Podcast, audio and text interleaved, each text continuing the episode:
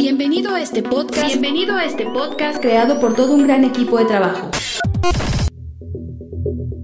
Permíteme presentarnos. Esfuerzo y Valor es una congregación que profesa la sana doctrina. La iglesia es liderada por el pastor y apologista Víctor Manuel Banda, quien con más de 32 años en el campo ministerial ha logrado mediante la gracia de Dios y un esfuerzo constante llevar a casi todo el mundo el Evangelio de Cristo. Nuestro objetivo como equipo es que cada oyente en este podcast sea beneficiado, llevar hasta sus vidas el alimento espiritual, pero sobre todo que conozcan más profundo a Dios y crezcan de manera constante en su caminar cristiano.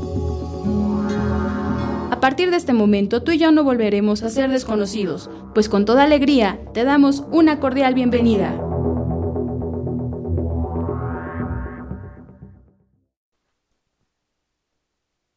Vamos a leer en el Salmo 42 solo un versículo, el versículo 5. Adelante.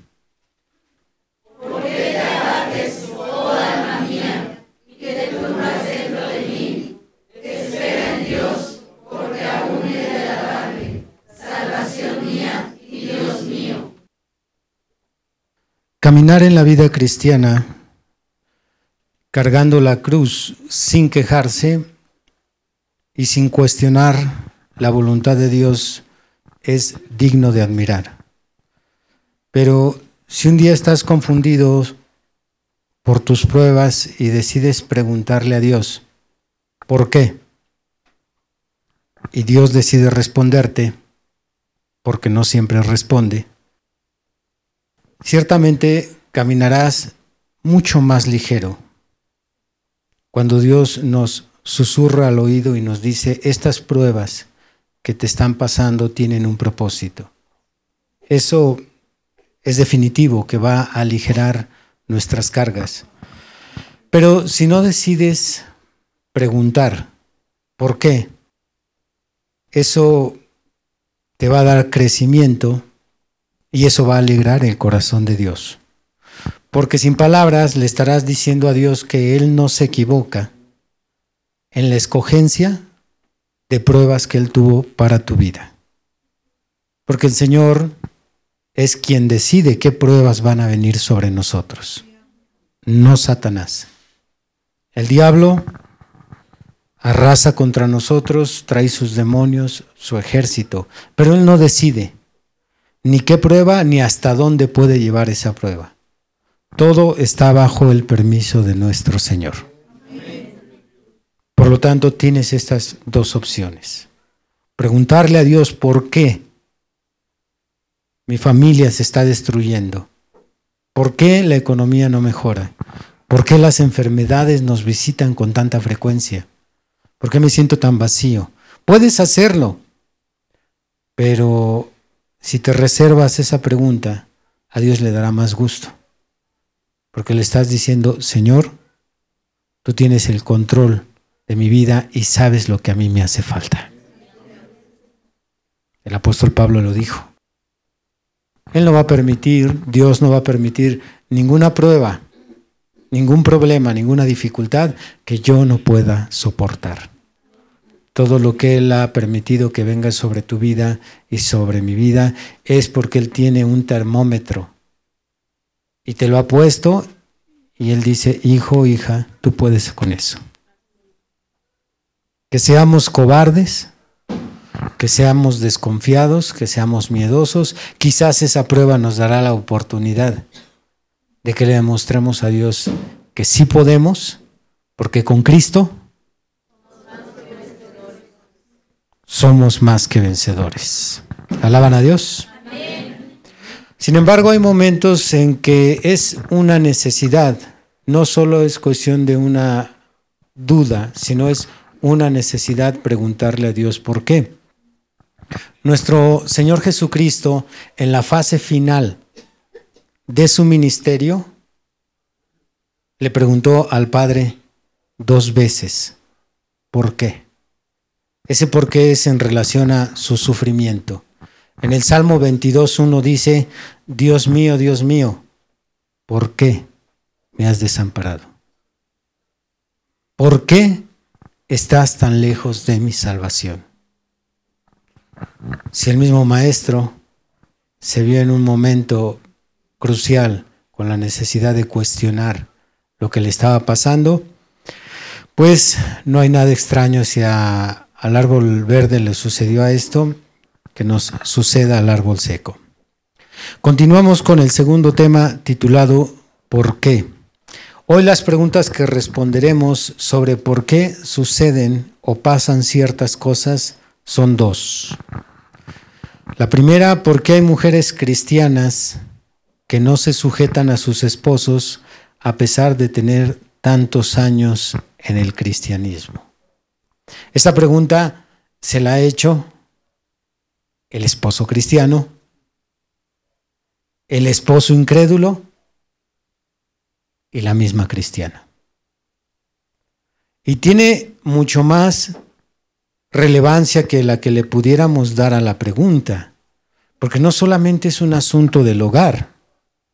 Si le preguntamos a, los esposos, claro que ellos estarían contentos en tener una esposa obediente y sumisa a las órdenes, que no cuestionara las indicaciones, tal como la Biblia le ordena que sea la mujer cristiana. ¿Cuántos de ustedes hermanos que están el día de hoy aquí presentes, les gustaría tener una mujer con estas características? Levanten la mano. No tenga miedo. A ver, hay varios que no les gustaría tener y como yo los conozco, por cierto, algunos de ellos les gusta que los manden. Bien, no hay problema. Cada quien. Pero esto implica más que el decir, tengo una mujer que guarda su lugar en el hogar. Esto se va hasta el plano espiritual y abarca un evento del tamaño del arrebatamiento. Porque el profeta, con ese discernimiento agudo que él tenía, él nos dio una señal sobre el tema, una señal espiritual sobre el tema de la sujeción, y dijo que el arrebatamiento iba a acontecer cuando las mujeres cristianas estuvieran sujetas a sus maridos lo cual nos dice que ahorita no va a acontecer. Porque ellas son sombra y figura de la iglesia. Así es que una mujer insubordinada nos da una pista, nos da una señal de que la iglesia no se está sometiendo al esposo, no está obedeciendo la palabra. Entonces, esto abarca planos espirituales y no solo terrenales. Bien, ahorita vamos a responder esta pregunta. ¿A cuántos les gustaría saber la respuesta a esta pregunta? Bien. Y la segunda pregunta, ¿por qué en mi familia son muy comunes los casos de adulterio? No estamos hablando de un caso aislado o de dos casos aislados, sino de hogares donde llegan a haber hasta 3, 5, 7, 10, 15 adulterios. Y estas preguntas llegan al ministerio con frecuencia. Entonces, estas son las dos preguntas que tenemos para el día de hoy. Muy bien. ¿Ya se abrocharon sus cinturones? Principalmente las hermanas. Bien. Si ustedes pudieran ver la alegría y el gozo de las hermanas por el tema de hoy, muy contentas. Muy bien, vamos a comenzar. Tengo tres respuestas para esta pregunta. ¿Por qué hay mujeres cristianas que no se sujetan a sus esposos a pesar de tener tantos años en el cristianismo? Tengo que ser muy cuidadoso en plantear la pregunta porque esta pregunta no tendría mucho sentido con una cristiana de tres meses, seis meses, quizás un año. Quizás un año.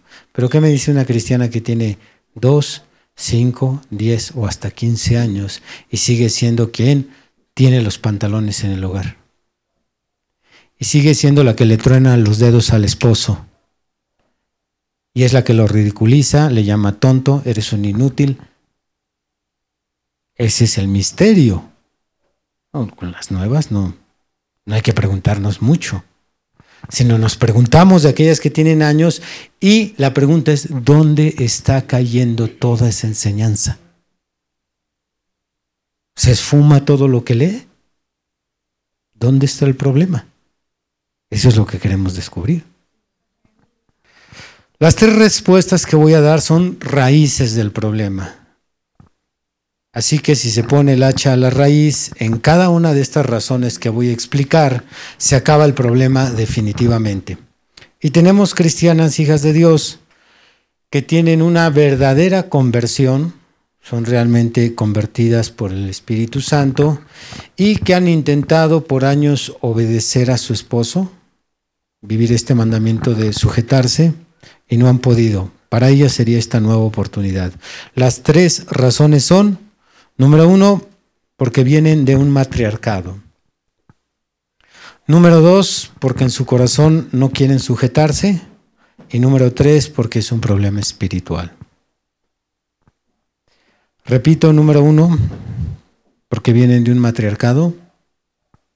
Número dos, porque en su corazón no quieren sujetarse. Y número tres, porque es un problema espiritual.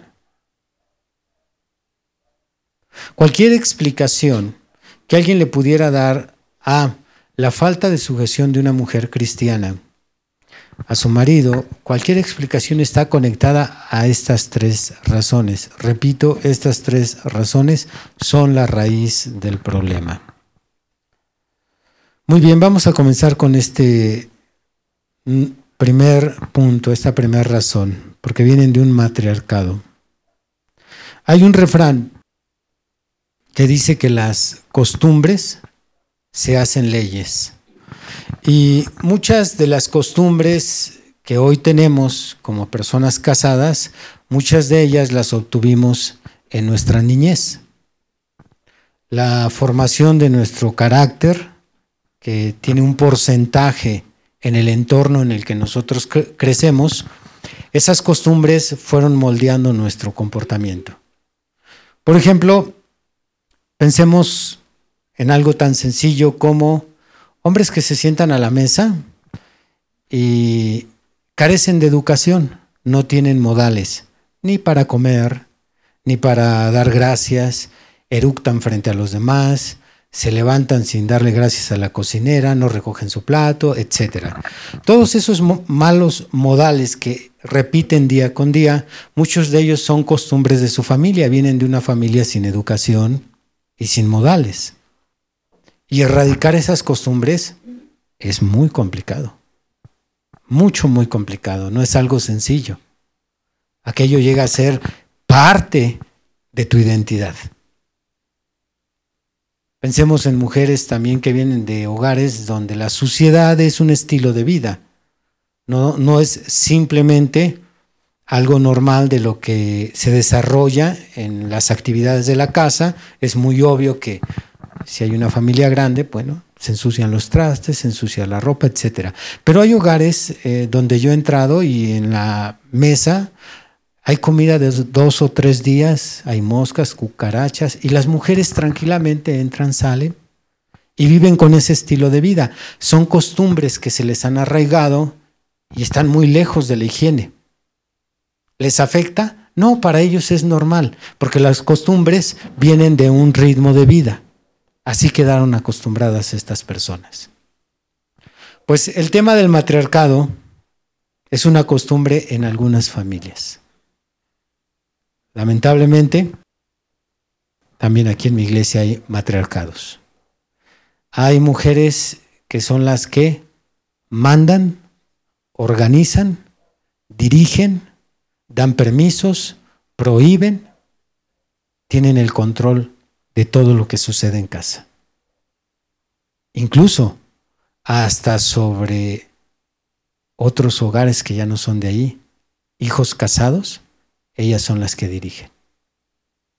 ¿A dónde vas a ir? ¿A dónde vas a llevar a tu esposa? A tal lado. No, no, no, no. No, no, ni se te ocurra. Oye, mamá, fíjate que vamos a ir de vacaciones. ¿A dónde? No, no, no, así, ni te apoyo. Están conectadas a todo y están metidas en todo. Y desgraciadamente, no es una cuestión de ella, sino de toda la familia. Los hijos, como el esposo, como los tíos, buscan a aquella mujer en particular. Y ella decide, ella apoya, ella opina, ella prohíbe, ella todo. Es un matriarcado. Las hijas que crecen en esos hogares crecen influenciadas por ese matriarcado. Y desgraciadamente, muchas cristianas tienen un matriarcado. Crecieron con esa influencia, entonces están acostumbradas a que todos tienen que recurrir a ella para que ella decida. De, incluso el marido a veces tiene que jugar este papel de ser el esposo, pero a fin de cuentas cuando toma una decisión necesita la aprobación de ella. Pues vamos a hacer esto y esto y esto, según él. Pero cierra el tema, volteando.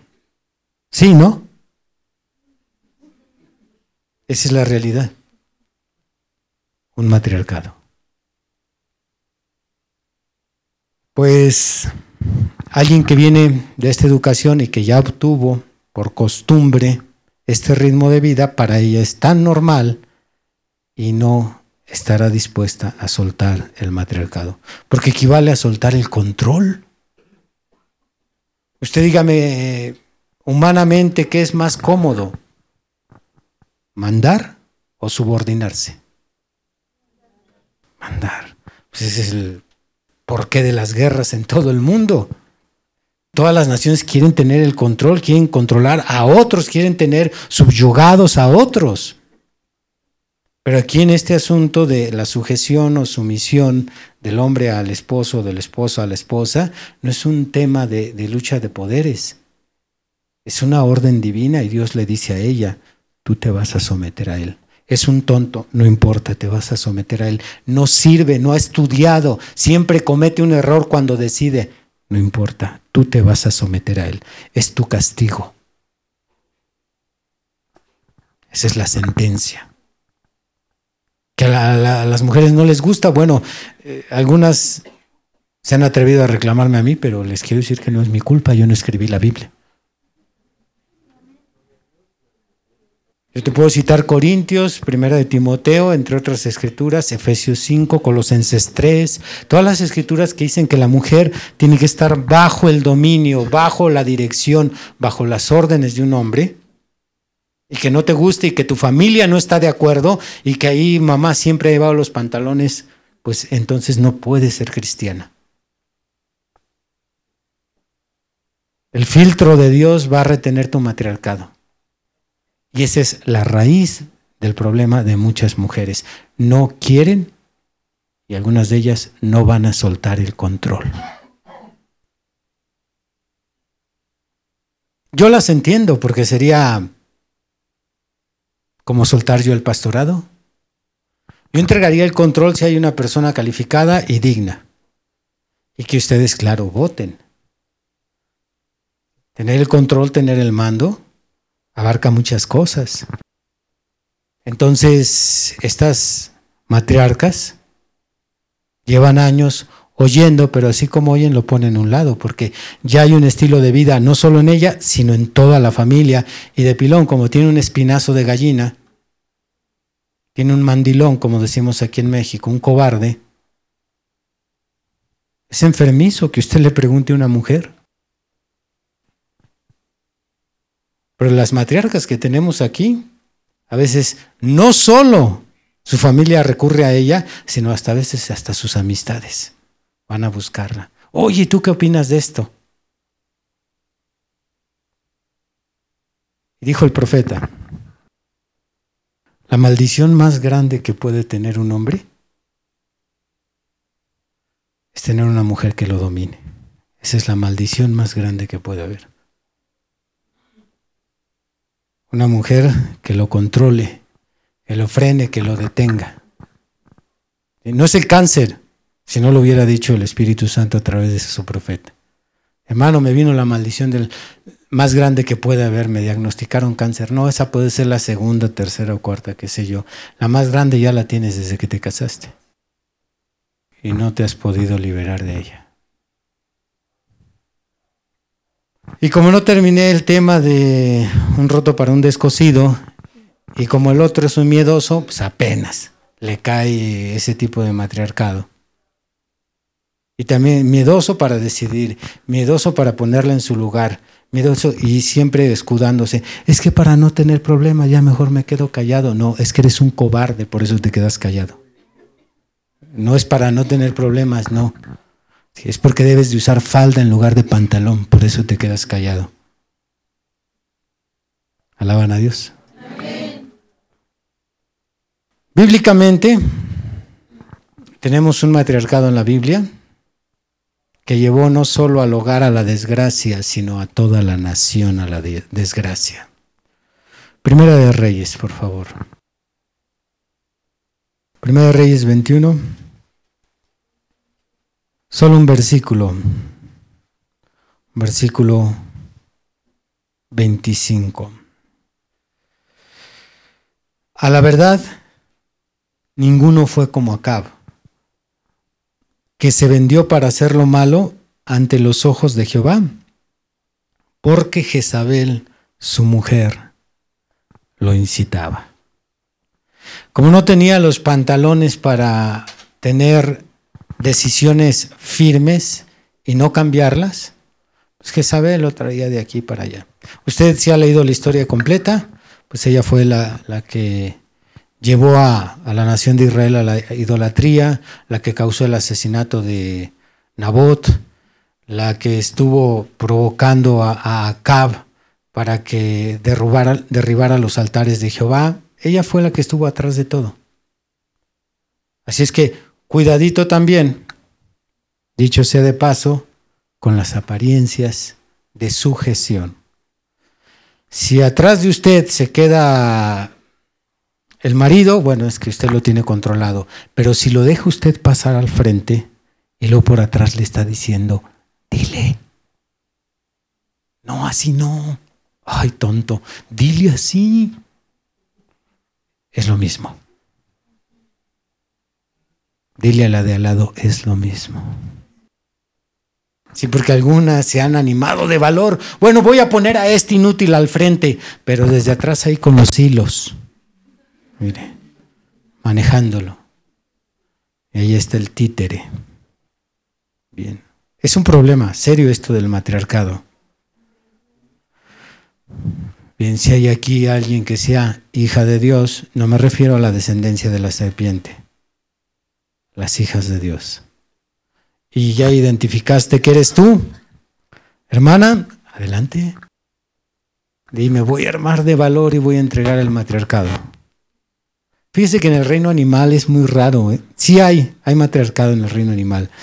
Entre las especies que tienen matriarcado están las llenas. Tienen un matriarcado. También los elefantes. No es un macho, sino es una hembra. Pero son muy pocos. Y usted dice, pero ¿por qué? ¿Por qué si Dios es perfecto? En todos, todas las especies, en la mayoría, es el macho el que domina. Pero están esas excepciones para dejarte una clase. Elefanta. Llena. Muy bien. Pasamos a la segunda razón. Porque en su corazón no quieren sujetarse. Hay dos formas de anhelar algo, pero también hay dos formas de rechazar algo. Tú anhelas y rechazas algo con tu mente y tú anhelas y rechazas algo con tu corazón. Y no es exactamente lo mismo. Lo que se anhela con el corazón se alcanza y lo que se anhela con la mente no siempre se alcanza.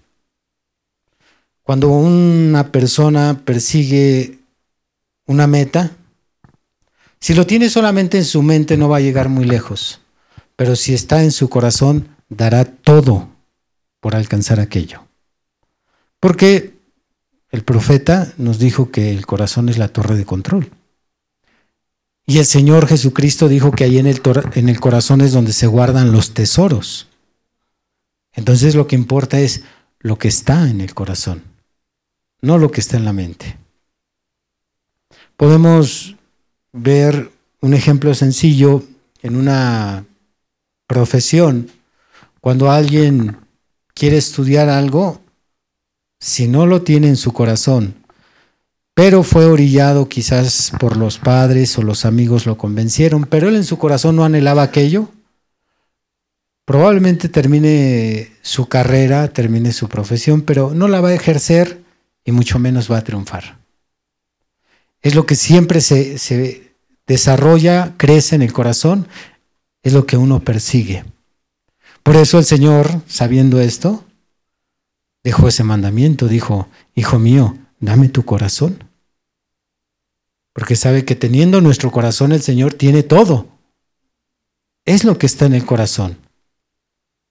Entonces, considerando esta diferencia de lo que es anhelar algo en la mente, o anhelarlo en el corazón, rechazarlo en la mente, o rechazarlo en el corazón. Este mandamiento de la sujeción, muchas hermanas nada más lo desean aquí, pero no lo desean aquí. En su mente lo desean porque, pues ya que les queda, es lo que dice la Biblia.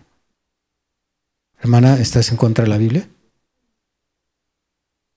Ningún cristiano, por muy mal que ande, ningún cristiano diría, la Biblia está mal o estoy en contra de lo que dice la Biblia.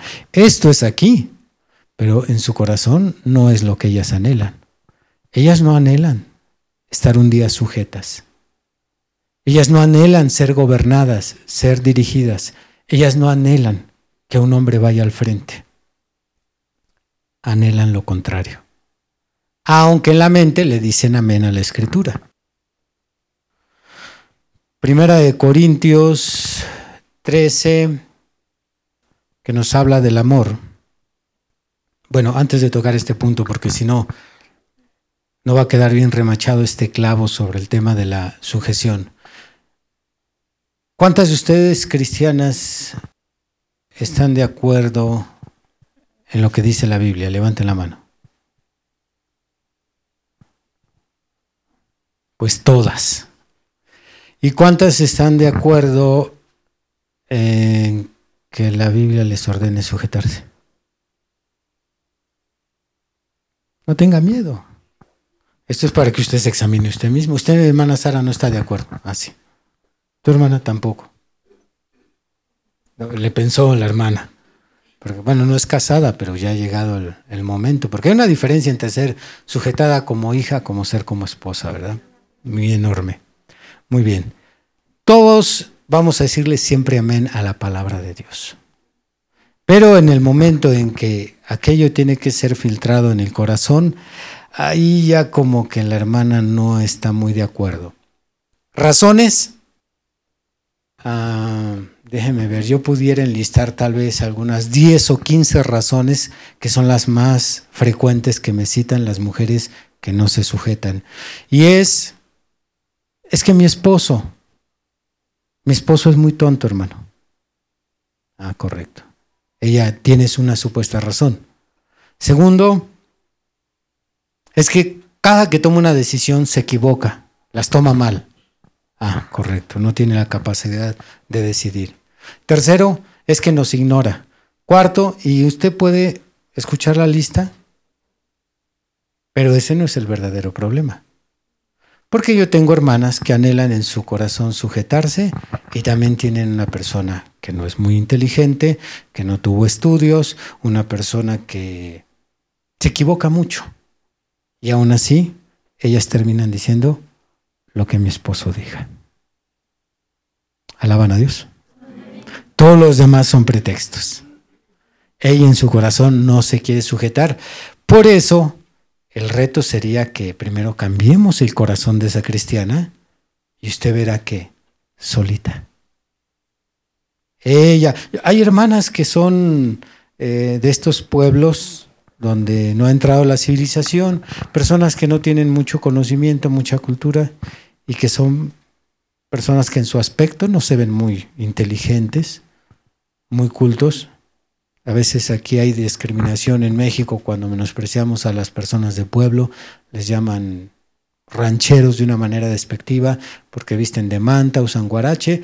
Pues hay mujeres así que honran la Biblia diciendo lo que diga mi esposo. No tiene escuela, pero lo que diga mi esposo. Así es que ese pretexto de que es que no estudió, es muy tonto, no sabe, siempre se equivoca, etc. problema está en tu corazón. Vamos a ver que la Biblia nos dice lo mismo. Abran, por favor, Proverbios 23. Alaban a Dios. Ahorita los hermanos están muy contentos apoyando la palabra, pero dentro de poco viene el desquite, hermanas. Proverbios 23, versículo 7. Porque cuál es su pensamiento en su corazón, tal es él. Hasta ahí nada más. Nos interesa la mitad del versículo. Tal como piensa en el corazón esa persona, así es su comportamiento. Tú no puedes ser diferente a lo que hay en tu corazón. Pues yo no me quiero, pues yo no he podido sujetarme, pues es que en tu corazón no te quieres sujetar. Quien quiere ser un campeón es un campeón. Quien quiere ser un fracasado es un fracasado. No eres nada diferente a lo que hay en tu corazón. Esta regla no solo es aplicable en el cristianismo, esto en el mundo. Hay personas que en su corazón se trazan una meta y dicen yo voy a triunfar y triunfan. Tal vez van a enfrentar muchísimos obstáculos, algunos tendrán facilidades, apoyo, como decimos en México, palancas, etcétera, otros no tantas, pero quien se propone algo en su corazón. Yo conocí una persona de pueblo, precisamente, era una persona que vivía en una casita de, de palma. Sus papás labraban la tierra. Él se propuso ser licenciado. No, los padres no tenían la manera de apoyarlo económicamente. Y pues se esforzó, se esforzó. Y la siguiente vez que me lo encontré ya era licenciado. ¿Cómo lo hizo? los impedimentos humanos, las dificultades terrenas que podamos enfrentar cuando están en el corazón, una decisión no van a ser obstáculo. Piense en muchos hombres que han llegado a la cúspide. Ahora que hablábamos de Vladimir Putin, no sé si tú sepas de dónde viene. Dos padres obreros, ahorita es uno de los presidentes más admirados, el presidente de Rusia, Vladimir Putin, de los más admirados. Él tiene un pasado igual que Benito Juárez. Viene de la pobreza.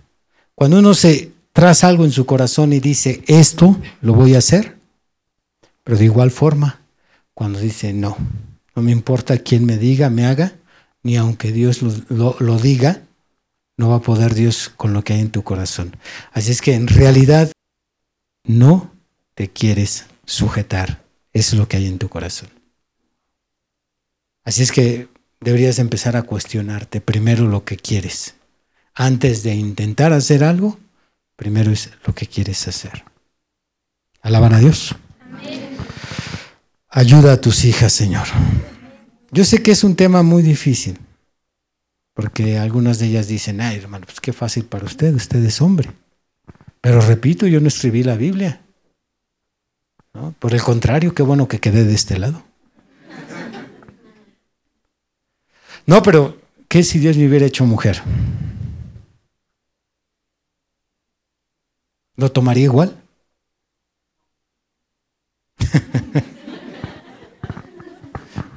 Depende, si tuviera el mismo corazón que tengo ahorita, sí. Porque es lo que está en el corazón, no el sexo. Ayúdanos, Señor. Tercero, porque es un problema espiritual. Los otros dos puntos que acabamos de mencionar no son espirituales. El matriarcado no es un tema espiritual y lo que está en tu corazón tampoco es un tema espiritual. Para que por favor no culpen al diablo. Si tú no te quieres subordinar es tu problema. El diablo todavía no entra en la escena. Quizás hablemos de que le facilites las cosas al diablo, eso sí no lo niego. Se le puede facilitar al diablo muchas cosas en base a nuestra carne, pero no digamos, es que el diablo me tiene así. Ahora este tercer punto sí es espiritual. Y esto es por causa de un espíritu que el profeta llamó el espíritu de la gran ramera. Está dentro de las mujeres que no quieren obedecer a sus esposos. Es el espíritu del catolicismo. Porque el profeta escogió a esta denominación habiendo tantas? Porque fue la que se reveló a la palabra de Dios. Los evangélicos de las denominaciones, llámense pentecostales, bautistas, adventistas, todos ellos están confundidos doctrinalmente. Pero ellos no rechazan la palabra a como lo hace la doctrina católica. Ellos anteponen los dogmas y las tradiciones a la palabra. Pues ese mismo espíritu de anteponer algo a la palabra está en algunas mujeres de aquí. Y nuevamente tienen su lista de razones. ¿Por qué no obedeces? Ah, déjame decirte por qué. Entonces, primero es lo que ella piensa o cree que se debe de hacer en lugar de la palabra. Qué crudo. Ahí sí vamos a hablar de liberación. Ahí la hermana que tenga el espíritu de Apocalipsis 17, de la gran ramera sobre ella, ahí sí necesita ella estar en el altar, orando, ayunando y derramando su alma. Porque es uno de los espíritus más difíciles que puede vencer una cristiana. Así como para el hombre el tema de la concupiscencia es uno de los espíritus más fuertes, para la mujer el tema de la sumisión es de los más fuertes. Así es que ahí se necesita días de oración, noches de oración, lágrimas, ayuno, clamor, y es como van a ser libres. Quizás seis meses, un año, depende qué tan arraigado esté eso. Hubo una hermana de las diferentes que aquí en la iglesia quieren crecer en este, en este tema de la sujeción, que pasó a mi oficina hace unos meses.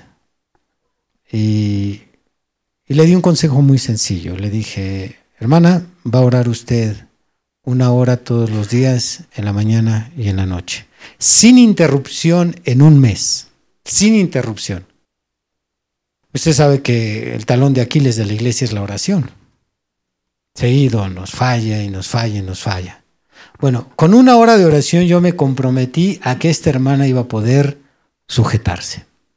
Dije, yo me comprometo, le doy mi palabra. Y se mantuvo un mes sin interrupción de orar mañana y noche y logró obedecer a su esposo. Que luego eso se caiga, pues sí, es que la victoria es solamente posible con una batalla continua. Si dejamos de pelear, ¿cómo esperamos ganar? Entonces, si usted comienza con una hora, ahora súmele usted el ayuno. Póngale usted todavía el anhelo en su corazón. Si quiero, no quiero, si quiero, no quiero. Bueno, sí quiero. Que esté ahí buscando la manera de querer. Porque la Biblia dice que Dios pone el querer. Señor, pues yo no puedo. Y lo, peor es que tampoco quiero. Pero pon tú el querer. Yo un día tampoco quería ser cristiano. La hermana María Isidro me ha platicado por mucho tiempo su testimonio. Ella tampoco quería ser cristiana. María Isidro, la hermana me dice que ella, cada que iban los aleluyos a tocarle a su casa, sacaba a la Virgen y la ponía ahí al frente. Dijo, estos aleluyos se van porque se van. Y les echaba pleito ahí. Pregúntele a la hermana Paula Nieto, que fue el conducto de Dios para traerla. Pero se puso recia. ¿Por cuánto tiempo la persiguió el Señor, hermana Mari? Más o menos. Muchos años. Muchos años. Muchos años. Hasta que un día Dios puso el querer. Ahora que tiene el querer, ahora no hay ni cómo sacarla de aquí de la iglesia. Hermana, se le hace tarde, ¿a qué hora se va? Ahorita. Cuando Dios pone el querer, Pídanle a Dios el querer, sean sinceras. Ah, porque sí tiene que llegar usted con honestidad ante Dios. Señor, yo no quiero. He estado jugando aquí a, a, la esposita obediente. Y solo un ratito, sí, mi amor, y al rato le pego. Señor, pone el querer. Repitan, hermanas, Señor, pone el querer. Señor, el querer. Si Él pone el querer y aparte el Señor las libera de ese espíritu, hermanas, pues vamos a conquistar al mundo con matrimonios ejemplares. Mujeres en su lugar, hombres en su lugar. Muy bien, estas son las tres razones. Ahora ya lo único que queda es la tarea. Aquí hay una pregunta que nos envían desde Colombia. Voy a aprovechar ya para salir del tema de la sujeción. Una cristiana en, en el caso de un matrimonio donde el marido es incrédulo, ¿debería sujetarse a su marido? ¿Ustedes qué dicen, hermanas? Amén. Siempre y cuando Él no las lleve contrario a lo que dice la Biblia. Si Él no les aconseja o les ordena o las obliga a hacer algo contrario a la palabra de Dios, como que les ordene a ustedes, hermanas, a cortarse su cabello, usar atavío de hombre, fumar. Entonces, si no hay indicaciones que contradigan la palabra de Dios, Él sigue siendo la autoridad en el hogar. Mm, creo que no vino nuestra hermana Leti. No vino, la hermana Leticia. Bueno, entonces aprovecho. Ella ha pasado muchas veces aquí, hermanos, aquí a testificar. Ella lleva años y años con un marido inconverso. Y la hermana lo obedece, lo respeta, nada más cuando este señor se pone contra las cosas de Dios es cuando ella se para firme. Pero ella no ha tomado la incredulidad de este hombre para desobedecer. Le tiene su ropa planchada, lavada, su casa limpia, todo en orden. Aquí está la familia que lo corrobore. Si una mujer con un incrédulo se somete, ¿qué deberían de ser ustedes, hijas de Dios, que tienen un hermano con todos los errores que usted le pueda señalar? ¿Qué deberían de hacer ustedes? Pero ¿por qué el Señor no convierte a este incrédulo? Porque el Señor va a usar el matrimonio de ella para el juicio para algunas de ustedes. El Señor va a tomar a la hermana Leticia junto con este incrédulo y en el día del juicio le va a decir a usted, tú tenías un esposo que se reunía, leía la Biblia, él se estaba esforzando por ser una cabeza y con todos sus errores no te quisiste sujetar. Aquí está mi hija para ver que sí se puede. Va a ser tremendo. Va a ser tremendo. Así es que aunque el marido sea incrédulo, mientras él no le aconseje, la obligue, la presione a hacer cosas contrarias a la palabra, usted sujétese. Muy bien, pasamos a la segunda pregunta. ¿Por qué en mi familia son muy comunes los casos de adulterio? Para esta pregunta tengo dos respuestas. Número uno, porque son una familia muy promiscua. Y número dos, por una maldición genealógica. Comencemos con la primera. Porque son una familia muy promiscua. La falta de decencia y de recato en las costumbres familiares, como sería darse nalgadas entre los hermanos, o para ser más exacto, hermanos con hermanas, la mala vestimenta, esto es que salen las señoritas, o a veces peor tantito, hasta la mamá, con ropa muy apretada frente a los demás, O cuando sale la familia de bañarse y salen con ropa interior Sale la mamá nada más con la toalla aquí envuelta en, apenas le cubre el pecho y muy abajito apenas de aquí de la cintura. Todas estas costumbres que muestran y exhiben el cuerpo de la mujer y del hombre empiezan a desarrollar morbosidad en la mente de la familia. Que para ellos, pues así es la costumbre. Volvemos al tema, las costumbres se hacen leyes le dan cierta normalidad a lo que no es normal. Y entonces eh, empieza entre la misma familia a generarse un apetito por las cosas sexuales. A veces la chamaca de 15, 17 años, con un short bien apretado, se siente en el sillón a ver la tele frente a todos y ahí se le alcanza a ver muy claramente sus partes. Ese, tipo de costumbres van formando y desarrollando la promiscuidad en estas familias.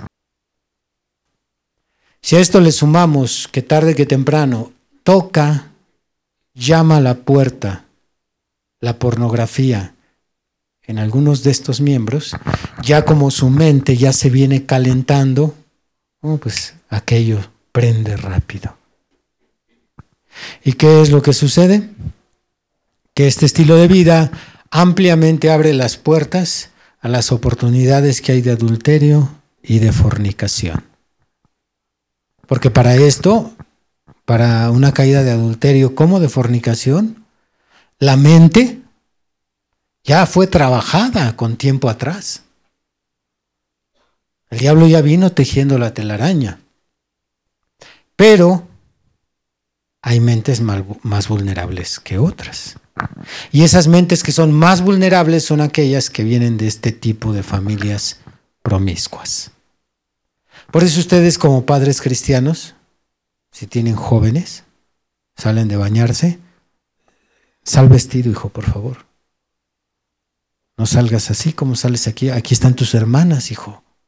O viceversa. Aquí están tus hermanas, hija. Aquí está tu tío. La señora que sale en bata a abrir la puerta y a veces abren la puerta, se trasluza, se le ve todo ahí.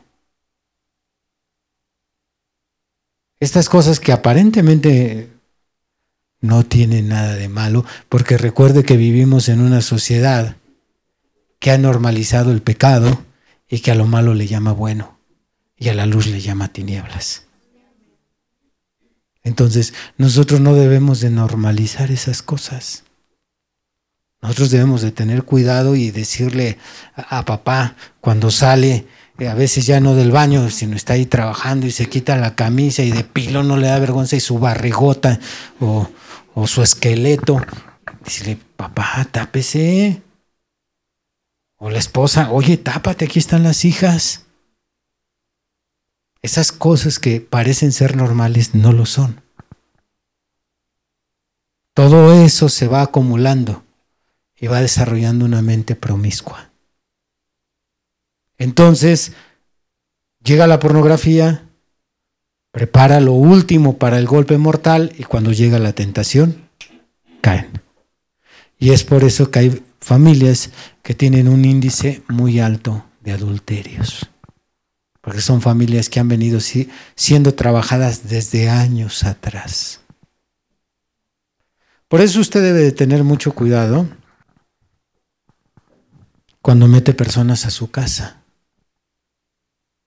Personas que no son cristianos, que son amistades o son de la familia. Usted debe de tener mucho cuidado en leerle las reglas. Saben que nos daría mucho gusto que nos acompañen. Eh, aquí hay un cuarto, se pueden quedar, bienvenidos, pero, pero esta familia es cristiana y tenemos estas costumbres. Y en base a eso, si aceptan quedarse bien, si, ay, no, qué exagerados, discúlpenos, entonces no, no podemos tenerlos aquí. Estas son las reglas de esta familia. Alabar a Dios. Así es que esa es la explicación. No es tanto de que, ay, es que llegó la tentación y pum. No, no es así. No, hay antecedentes. ¿De qué familia vienen? Si a veces ni en la iglesia algunas personas que vienen de estos hogares promiscuos, ni en la iglesia tienen cuidado, el profeta en una ocasión, con la esposa de un pastor, ya no una pecadora, sino en una convención donde él dio un sermón, se reunieron varias iglesias, como con el ministerio que él tenía, pues muchos pastores iban siguiendo las señales del ministerio del profeta William Branham. Entonces, en una ocasión, se sienta frente al púlpito una, una pastora o esposa de un pastor con una falda bien corta y todavía cruza los pies. El hermano Branham no pudo con eso y se quita el saco, se baja y se lo pone en las piernas. Y dijo el hermano, es seguro que esta sea la última vez que me inviten. Pero el pecado hay que llamarle por lo que es. Así es que, seamos cuidadosos. Ustedes, hermanas, que lo traen los botones de aquí, desabrochados hasta por aquí. Tápense. Yo sé que en el hombre es menos la tentación, pero también, hermano, ¿no está enseñando ahí el hueso? Pues, ¿Cuáles músculos? Está enseñando la grasa y el cebo ahí que trae cargando. Ok, entonces este es el primer problema. primer problema es una familia muy promiscua. Segundo, porque hay una maldición genealógica sobre esa familia. Vamos a Éxodo 20. Alaban a Dios, a Jesús la gloria por siempre. Éxodo 20. Solo nos interesa la segunda parte del versículo, aunque lo vamos a leer todo, pero lo que nos interesa es la segunda parte. Éxodo 20, verso 5. No te inclinarás a ellas ni las honrarás, porque yo soy Jehová tu Dios, fuerte, celoso, que visito la maldad de los padres sobre los hijos hasta la tercera y cuarta generación de los que me aborrecen.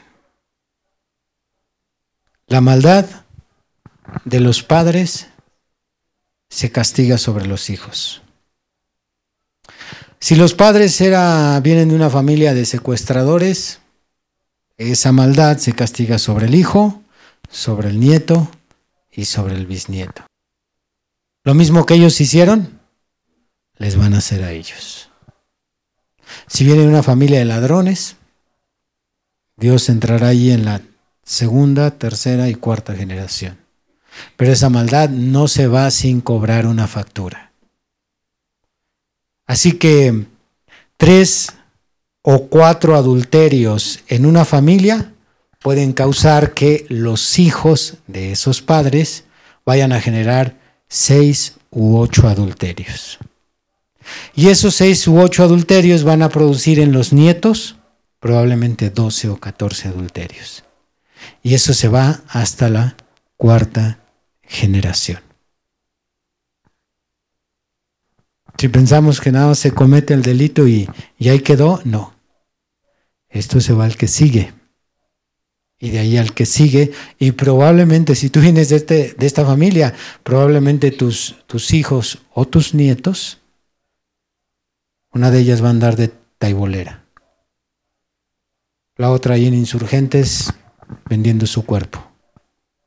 Y el otro allá besándose con otro hombre, porque esto va brincando. Y, la pregunta, ese es el título. La pregunta, ay, pero ¿por qué mi hijo? ¿Por qué mi hijo si nunca le dimos estos ejemplos ahora anda metiéndose con otros hombres? ¿Por qué? Tu padre, el padre del muchacho, tu esposo, o la madre, andaba por ahí repartiendo su cuerpo, o quizás el abuelo. Así es que deja de preguntarte estupideces. La maldad se visita sobre el que sigue. Ah, se te hizo muy fácil acostarte. Espérate. Espérate lo que sigue en la siguiente generación. Y luego la tercera y luego la cuarta. Nosotros nada más juzgamos, así es el ser humano y a veces también los cristianos que no deben de juzgar. Y nosotros decimos, a estas mujeres que andan vendiendo su cuerpo, no sé cómo no les da asco acostarse con tanto hombre, pero es que no conociste a la madre, no conociste a la abuela, no conociste a la bisabuela. Andaba toda ebria y se subía allá en la mesa a hacer sus, sus idioteces. Pues de ahí viene el problema, es genealógico.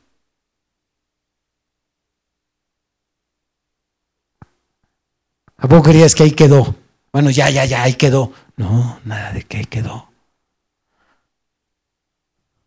Espera a los hijos, a los nietos y a los bisnietos. Hasta la cuarta generación. Por eso nos conviene irnos por la derecha y por la banqueta. Dile al de al lado, vete por la banqueta. Un cristiano que venga de una familia así puede justificar ante Dios una caída o quizás dos caídas en adulterio. Repito, puede justificar. Un cristiano que venga de una familia así puede justificar ante Dios una caída en adulterio, quizás dos, pero lo que no justificará a ningún cristiano es un estilo de vida en adulterio. Eso sí no será justificado. Primera de Corintios 6. Versículo 9. Primera de Corintios 6, verso 9. ¿No sabéis que los injustos no heredarán el reino de Dios? No erréis ni los fornicarios, ni los idólatras, ni los adúlteros, ni los afeminados, ni los que se echan con varones, ni los ladrones, ni los ávaros, ni los borrachos, ni los maldicientes, ni los estafadores heredarán el reino de Dios. Ahora una o dos caídas en adulterio no me hacen adúltero, no te hacen adúltera ya un estilo de vida, eso es diferente. Así que la genealogía no va a ser ninguna excusa o ningún motivo para decir, ah, pues entonces culpen a mi mamá, culpen a mi papá. No, porque ahora como cristiano tú tienes la sangre de Cristo a tu alcance. Repitan, tenemos el poder de Dios. Ahí está la sangre de Cristo, con lo que tú puedes romper aquello y enfrentar aquello.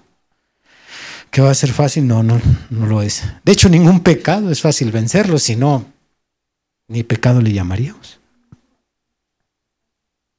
Pero no nos daremos por vencido. Hijos e hijas de Dios llegaron allá no solo con cicatrices de batalla, llegaron también arrastrando muchas cosas miserables por las cuales avergonzarse. Pero llegaron. De eso se trata. Aunque esto nos da una explicación del porqué de las cosas, esto solamente es luz, mas no es la herramienta para vencer. Ahora lo que nos toca es pelear para vencer. Las mujeres, en el tema de la insujeción, bueno, ahí tienen tres raíces del problema. Ya nada más es que pongan el hacha ahí. Y si se corta de raíz el problema, igual que un árbol que se corta de raíz, no volverá a salir el tronco, menos las ramas, menos el fruto.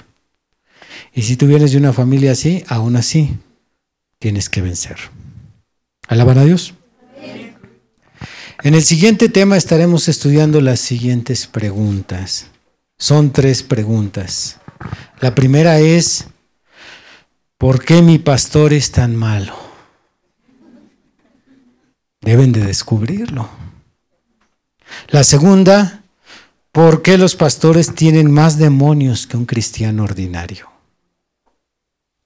Y la tercera, ¿por qué tienes que cambiarte de iglesia? Pónganse de pie. Has escuchado el día de hoy una predicación del ministro Víctor Manuel Banda. Vaya mensaje, ¿verdad? Agradecemos tu compañía en este episodio. No olvides compartir con tus amigos esta bendición.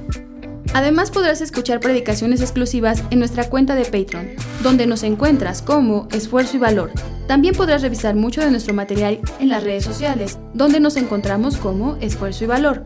Por supuesto, síguenos en esta plataforma y no te pierdas de más contenido. Nos volvemos a escuchar pronto. Hasta luego.